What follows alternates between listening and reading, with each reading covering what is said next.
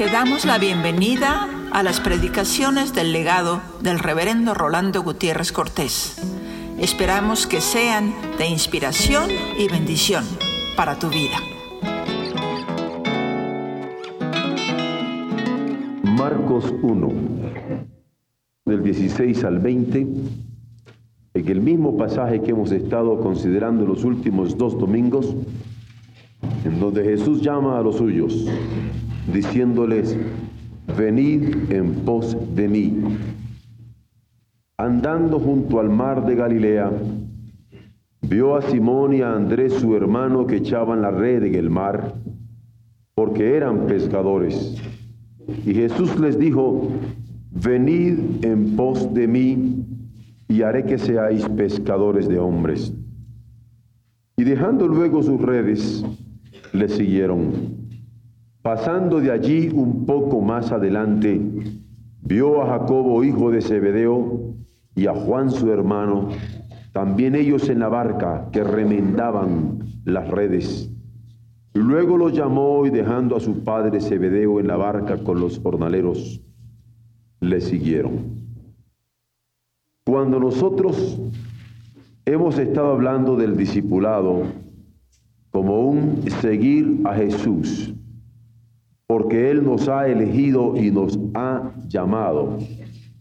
Quisimos destacar en primer lugar que antes de ser apóstol, enviado de parte de Jesús, se requiere ser discípulo, seguirle a Él, conocerle a Él, darnos cuenta que es un llamado personal e intransferible, en donde yo no le puedo decir a mi hijo, que es a Él a quien corresponde darle respuesta al Señor y no a mí.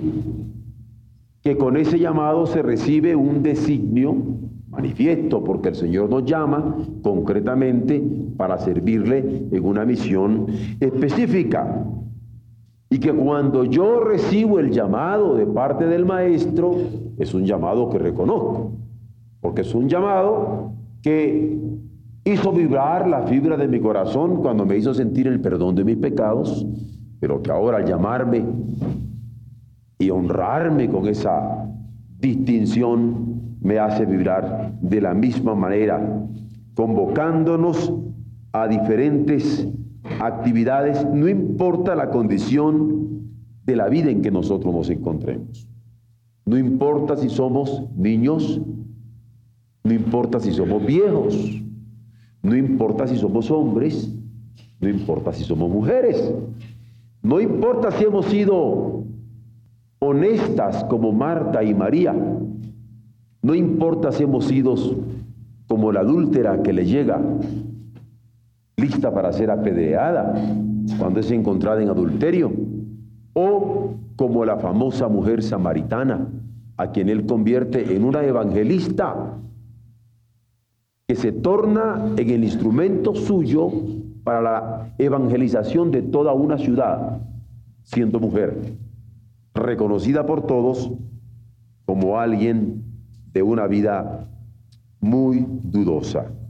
Dudosa en el sentido de que tenía muchos maridos y el que ahora tenía, como él le dijo, no era su marido.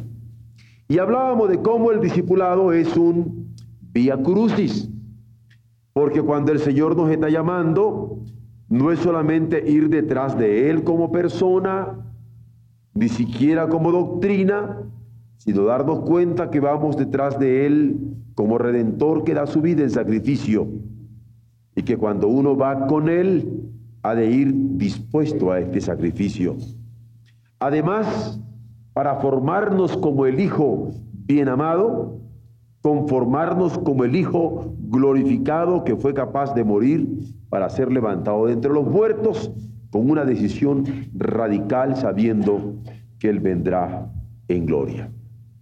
Es decir, estamos destacando que el discipulado es un llamamiento por elección divina, pero un llamamiento en donde vamos a seguir al Señor paso a paso en su camino de redención.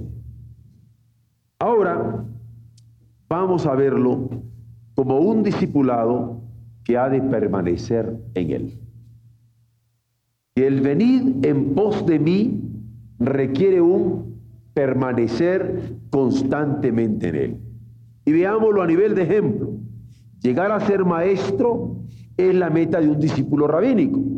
Yo tengo un rabino de quien aprendo, yo quiero llegar a ser como él. Yo tengo un maestro de quien aprendo, yo quiero exponer como él, tener su cátedra si es posible, tener su fama, tener su reputación, porque eso es ser un discípulo de un rabino o de un maestro. Sin embargo, en el caso de Jesús, se trata de conformarse no solamente a su estilo, sino en su espíritu. El espíritu de Mesías, el espíritu de Cristo, el espíritu de ungido con que el Señor lo había enviado. Este es el fin del seguidor de Jesús. Identificarse con Él. Exige una mente como su mente. Yo ya no puedo ver a mi compañero con mi mente carnal, limitada, incapaz de ver horizontes de eternidad en esa vida. Yo veo al compañero con la mente de Cristo. Y lo que hasta ahora no ha podido hacer su padre, ni su madre, ni sus maestros, vamos, a lo mejor de la policía, y por eso lo tienen preso, el Señor sí puede hacerlo. Entonces yo veo con la mente de Jesucristo y calculo con la mente de Jesucristo porque él que ama conocer la verdad en lo íntimo se da cuenta que lo que más demanda es que le seamos agradables. Y nosotros vemos a esta persona con esa mirada de Jesús que penetrando hasta lo más hondo de un corazón puede transformarle en una ofrenda grata para que sea agradable ante los ojos del Señor.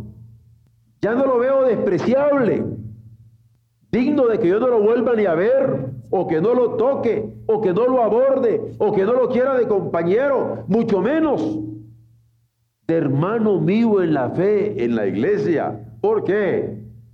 Porque el amor de Jesucristo la dimensión de perdón de Jesucristo, la dimensión de reconciliación de Jesucristo, ha de hacer el amor, el perdón y el espíritu de reconciliación que se da en mí. No es cualquier rabino, es Jesús, mi Señor, de quien yo soy su siervo, cuyo amor inspira mi amor cuyo perdón me invita a perdonar y cuyo espíritu de reconciliación me obliga a esta dimensión de reconciliación también.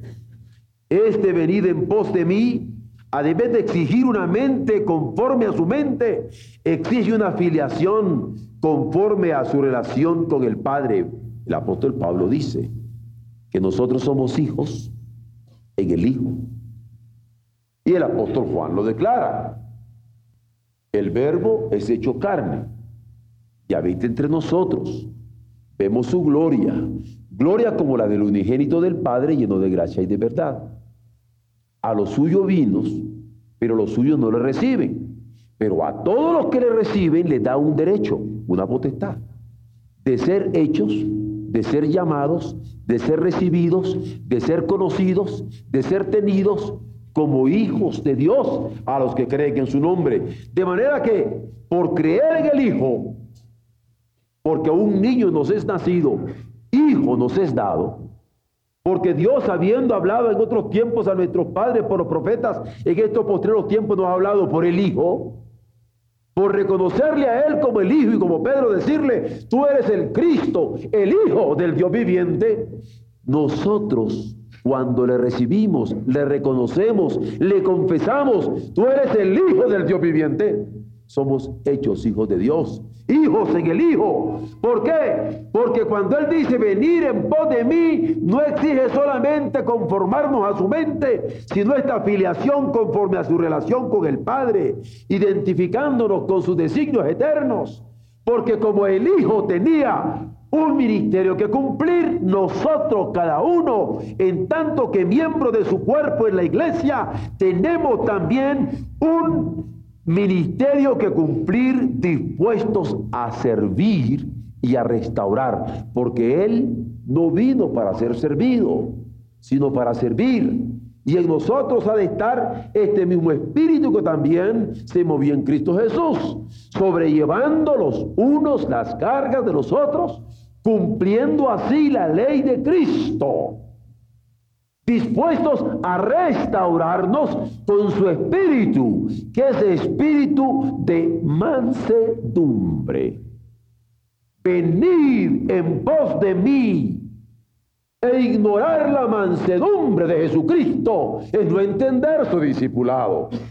Venid en pos de mí sin tratar de sobrellevar los unos la carga de los otros es no entender su discipulado conformarnos con su mente, pero no darnos cuenta las implicaciones de su filiación, en tanto que hijos es no entender su discipulado.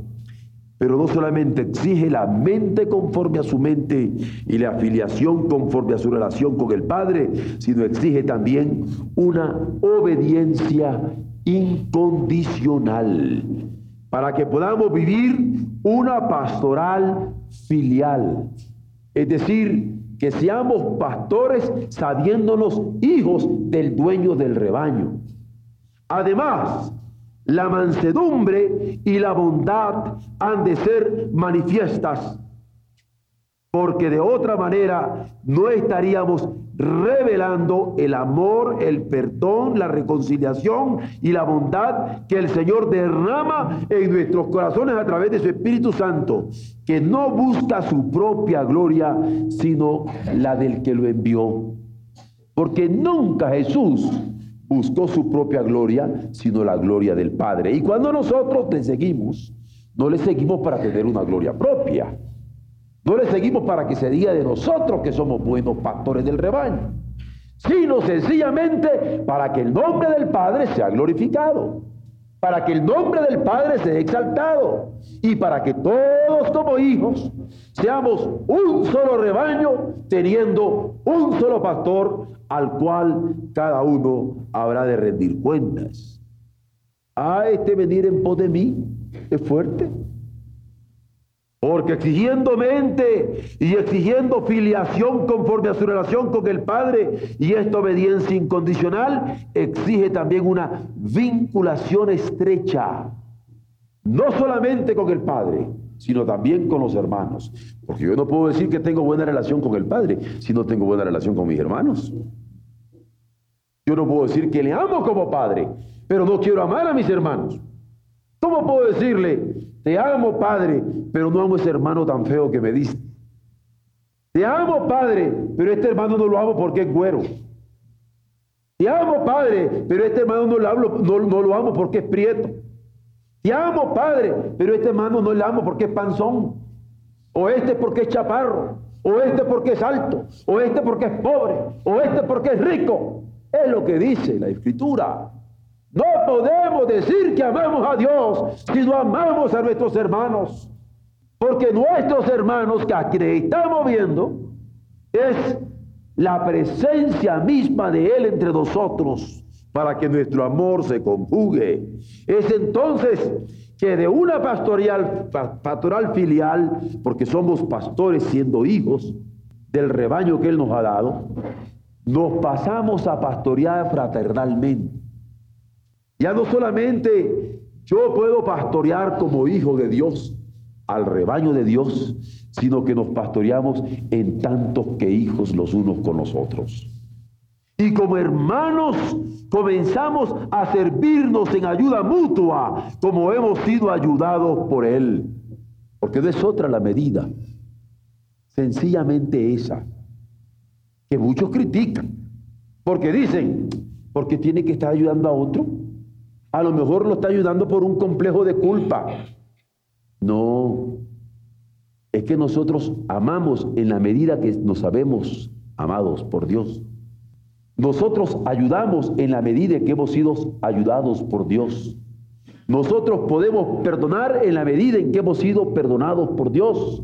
Yo creo que una de las grandes situaciones dificultuosas que pasamos por esta vida es creer que todo lo merecemos. Hasta Dios se nos debe. Hasta Dios se nos debe. Yo he escuchado hermanos que dicen, a mí me cura, Señor, porque soy tu hijo. Tú te me debes a mí. A mí me contesta, Señor, porque soy tu hijo. Y le reclaman como niño malcriado, no como hijo. Pero cuando uno se sabe no merecedor de amor, y uno puede cantar, no tengo méritos, esta es la historia. Suya es la gloria. Cristo por gracia me salvó.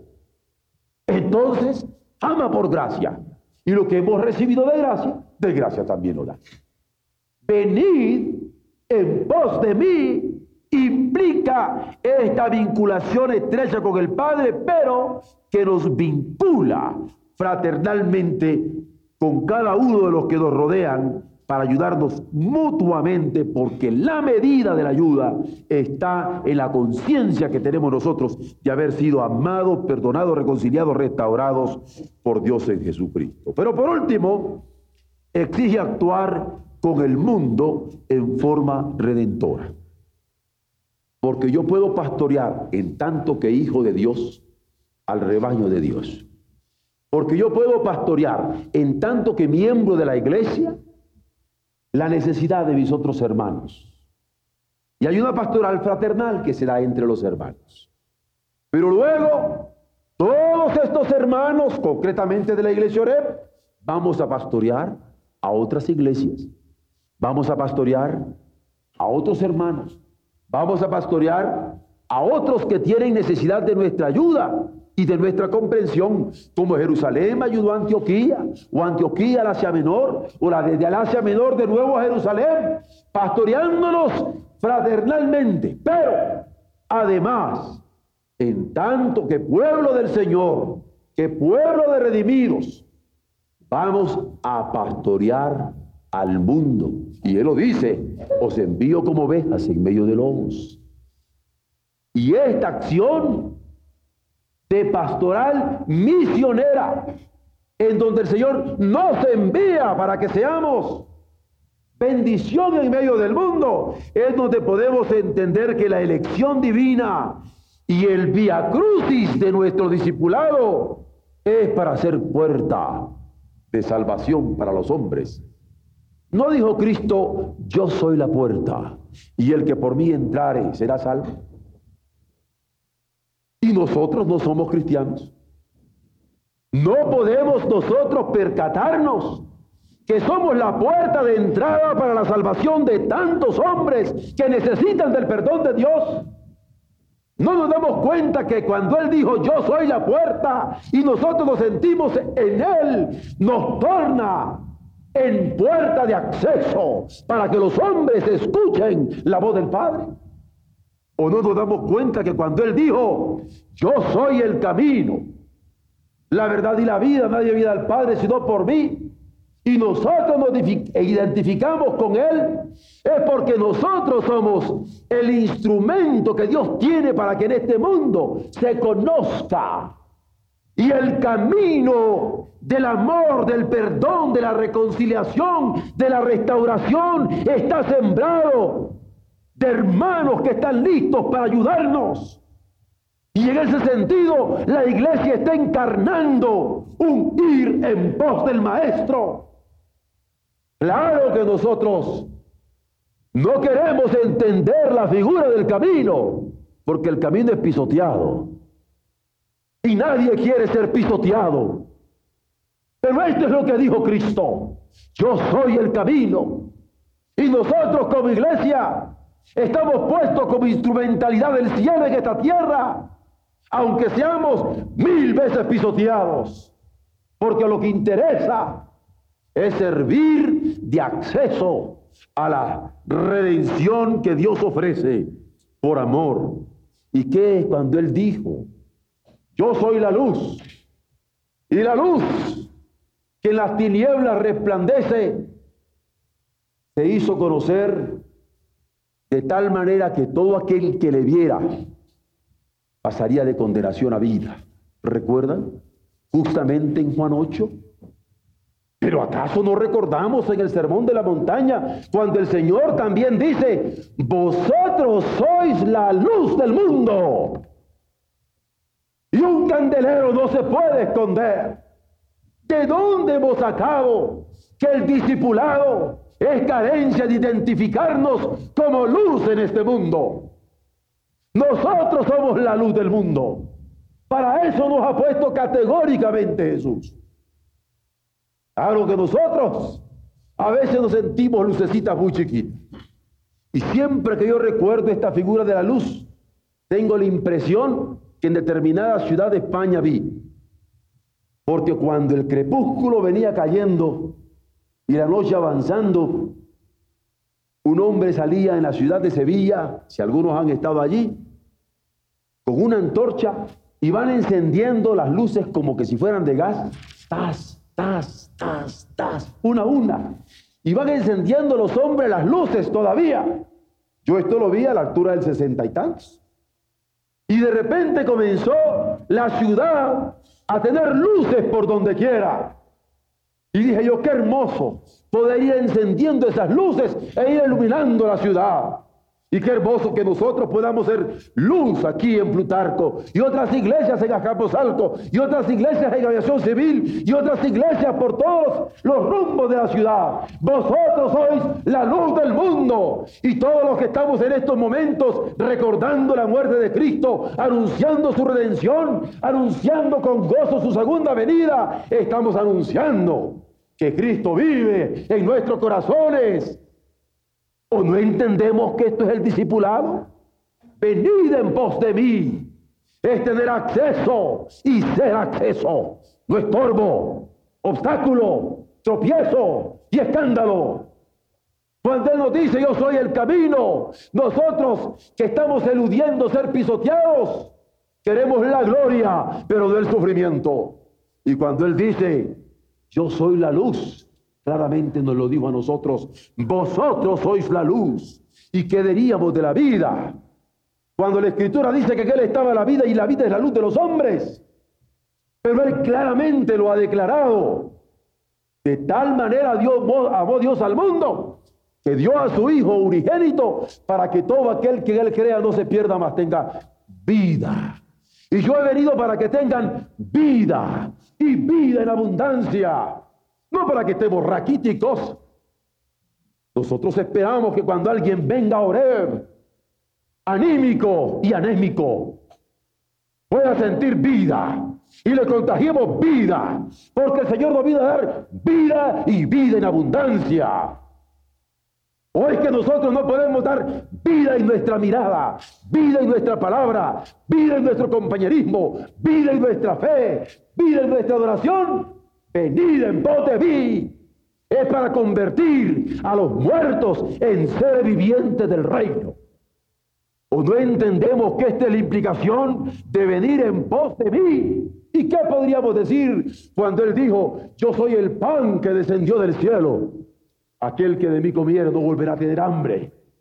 Nosotros, simbólicamente, estamos representando en el pan que comemos esta noche el cuerpo que fue morido por nuestros pecados, el pan que descendió del cielo, el maná para el hambre de los hombres. Pero nosotros mismos estamos puestos para dar con nuestra vida alimento al mundo y ser revelación del Padre. Cristo fue el que dijo, el que me ha visto a mí, ha visto al Padre. ¿Cómo estarán deteriorados nuestros rostros? De disfigurada nuestra cara que cuando nos venga a nosotros la gente sale corriendo, ¿será porque venga el diablo qué? ¿A quién ven cuando ven nuestro rostro? ¿A quién ven cuando ven nuestro rostro? ¿No son rostros de redimidos? ¿No hay una nueva sonrisa? ¿No hay una nueva perspectiva en nuestra vida? Porque en el caso de Jesús, Él lo dijo, quien me ha visto a mí, ha visto al Padre. Nosotros estamos para revelar al Padre. ¿O no han leído 2 Corintios 4? En donde dice que nosotros vamos por las calles llevando claramente por todas partes, caminando por todos los rumbos, el anuncio de la redención de nuestros propios cuerpos. Esto hay que entenderlo claramente. Venir en pos de Él es vivir en Él. Por eso Pablo decía, para mí el vivir es. Seguir en pos de Él es estar en Él. Estar en mí y yo en vosotros. Venir en pos de Él es permanecer en Él. El que permanece en mí lleva fruto que permanece. ¿Qué significa esto? Sino el ser fieles administradores de estos misterios de Dios en lo que cada uno hemos de ser hallados fieles. Ciertamente, Pablo lo reconoce precisamente en la carta a los Corintios, que tenemos, que somos portadores de un tesoro sagrado. Y que este tesoro el Señor lo ha querido poner en estos cuerpos frágiles, en estos cuerpos mortales. Él dice la figura, lo ha querido poner en vasos de barro, porque nosotros somos vasos de barro. Sin embargo, a pesar de nuestra fragilidad, Él ha querido que aun cuando seamos los miembros más débiles, es más, Pablo lo llega a poner así. Aun cuando seamos los miembros más vergonzosos del cuerpo, el Señor nos toma en cuenta y nos tiene como lo más precioso. Porque lo que parecía lo más vergonzoso de nuestro cuerpo podría ser lo más precioso de nuestra vida. Esta es la figura que usa el apóstol. ¿Por qué? Venir en pos de Él, aun cuando seamos miembros débiles en estos vasos de barro, llevamos este tesoro de redención para redimir a los hombres, a donde Dios nos ha puesto. Palabra Paulina, Primera Corintios 4:9, como espectáculo al mundo, para que todo el mundo vea lo que Dios puede hacer con nosotros, para que todo el mundo escuche y verifique lo que Él puede hacer con nosotros. Que cuando cantamos Solo el poder de Dios puede cambiar tus vidas. Ellos puedan darse cuenta que es cierto. Que solamente ese poder es que puede cambiar un ser. Y que cuando decimos la prueba yo te doy, Él me ha transformado a mí. Ellos pueden darse cuenta que es cierto. Porque nos ha podido transformar. Y que cuando decimos, no ves que soy feliz sirviendo a mi Señor, es porque nosotros se está cumpliendo el salmo de venir a Él con alegría y de servirle con gozo y de llegarnos a su acatamiento con regocijo. Y que cuando decimos, no ves que soy feliz sirviendo a mi Señor, nueva criatura soy, nueva creación soy, el mundo entero puede decir ciertamente. Aquí está el espectáculo de Dios. Podemos verlo. Él ama, él perdona, Él reconcilia, Él restaura, Él da nueva vida. Y hermanos, al comer este pan hoy y al beber este vino hoy, que todas nuestras venas, que todas nuestras arterias, que todos nuestros nervios como iglesia, que nuestra relación como iglesia, como miembro del cuerpo de Cristo, unos más fuertes, otros más débiles, unos aún vergonzosos, nos sintamos con un nuevo nutrir de fe porque el que nos dijo, venid en pos de mí, tiene en nosotros gente que se conforma a su mente, que se conforma a la relación suya con el Padre, que su obediencia es incondicional, que su relación estrecha con el Padre se ve claramente con la relación con los hermanos, pero sobre todo porque podemos actuar en este mundo testimonialmente en forma redentora. Él tenga misericordia de nosotros y nos bendiga. De tal manera que al comer el pan y al beber el vino, fortalecidas sean nuestras almas, encendidos nuestros corazones, henchidos de fe nuestros pechos, para salir en este mundo, para llenarlo de esperanza, de gozo, de paz, de sentido, porque nosotros somos poseedores de esa esperanza, de ese gozo y de ese sentido, porque Cristo es en nosotros. Así lo dice la Escritura. Cristo es en nosotros, espectáculo del mundo. Cristo es en nosotros la esperanza de gloria, no la vergüenza suya. Él nos bendiga. Amén.